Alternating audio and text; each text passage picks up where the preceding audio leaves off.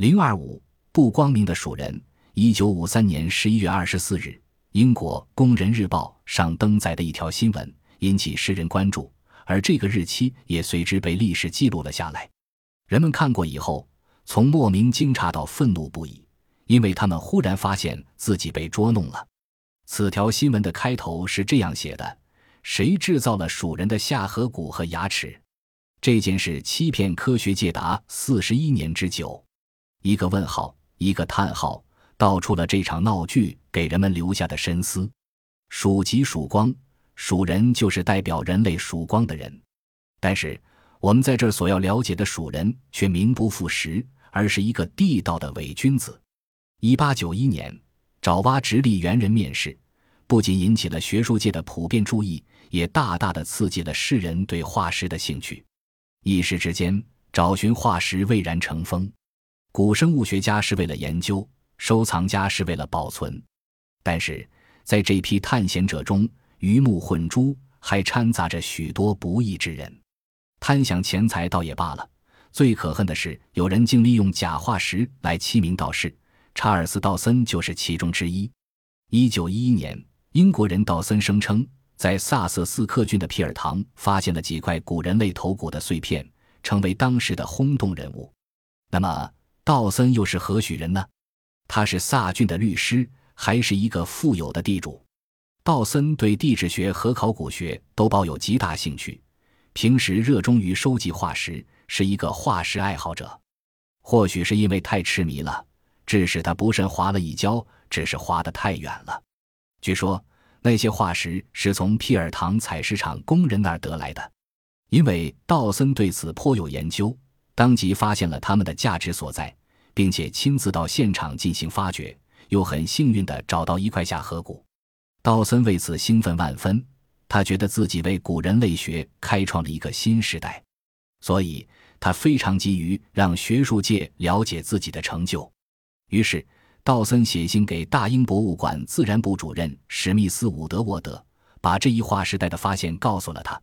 这里还有必要做一下解释：伍德沃德当时在古生物学界颇有名气。而且他是道森的朋友，伍德沃德信以为真，并表示要对此进行研究，因此化石被送到他的手里。同时参加鉴定工作的还有解剖学家吉斯，两位专家异常欣喜，他们似乎看到了事业的巅峰，所以二人义无反顾地往上爬去。化石被命名为道森鼠人，他们觉得仅有人类化石还稍嫌不够。为了获得更多的证据，便两顾皮尔唐采石场进行挖掘。命运好像总是垂青这片土地，赋予他大量的宝藏。这次同样是不虚此行，道森等人居然找到了石器，更能证明蜀人的存在。那些破碎的石块也因此被冠以“蜀石器”的美名。这还不算完，有了石器，骨器也应运而生。那是几块被咬过的动物骨头，有象、河马。犀牛等，若以此类推的话，应叫属骨器。不过，可能是道森等人太忙了，竟把这件事遗忘了，因此少了属骨器这个名称。一切都显得如此合乎情理。既然有古人类化石，又发现了他们使用过的器具，再加上权威人士的鉴定，谁会怀疑呢？此时此刻，万事俱备，只欠东风。终于，一九一二年二月十八日。伍德沃德在伦敦地质学会上议称，发现了最原始的人类化石。寻找猿和人之间的缺环，一直以来就是学术界悬而未决的一大难题。这个最早的蜀人无疑刚好填补了这个空白。伍德沃德称，蜀人是第一个英国人，所以此论一出，在世界上引起很大的反响。许多知名人士不由自主地接受了蜀人，而道森也跟着一炮走红。当然，伍德沃德和几斯因为具有慧眼，同样功不可没。俗话说：“真的假不了，假的也真不了。”这是一个颠扑不破的道理。而只有经得住时间和公众考验的，才是真实的。谎言终究会被戳穿。就在道森等人得意洋洋、额首称庆时，大事不妙了。蜀人的身份受到质疑，有很多人纷纷提问。其中一位名叫华特斯顿的青年医生态度非常坚决。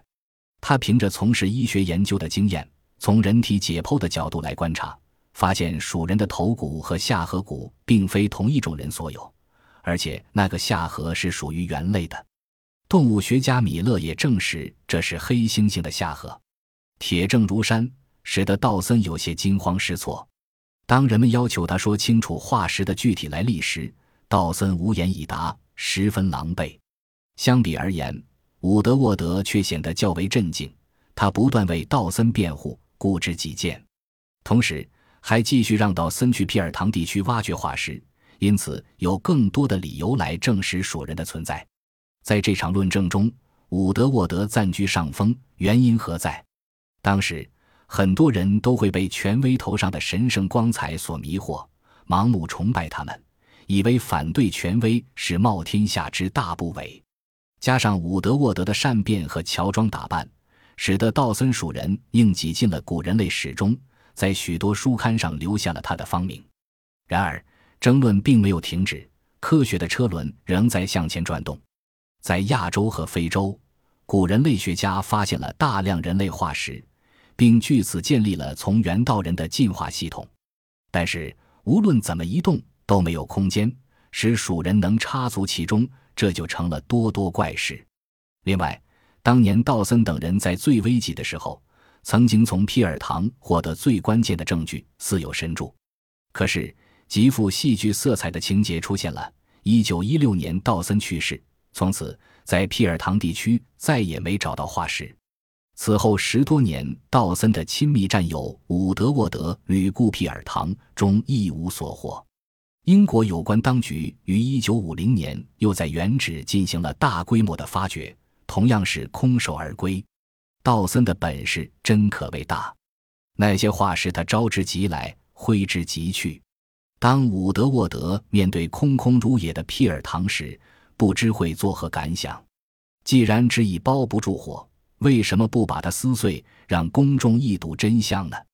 一九四九年，英国的三位科学家欧克莱、维纳、克拉克对道森鼠人的化石材料重新进行研究，用氟定量法来检测头骨及下颌骨等。一九五三年，他们的工作完成。就在十一月二十二日，也是在伦敦地质学会召开的时候，三人联名公布了研究报告。结果是，头骨是现代人的头型。不过是几千年前的东西，而下颌骨则是一只现生黑猩猩的颌骨，它的年龄约十岁，是道森向一个从亚洲回英国的水兵手里买来的。伪造者还把他的牙齿错过，使之更像人齿，并用重铬酸钾染色，然后埋人地层，冒充化石。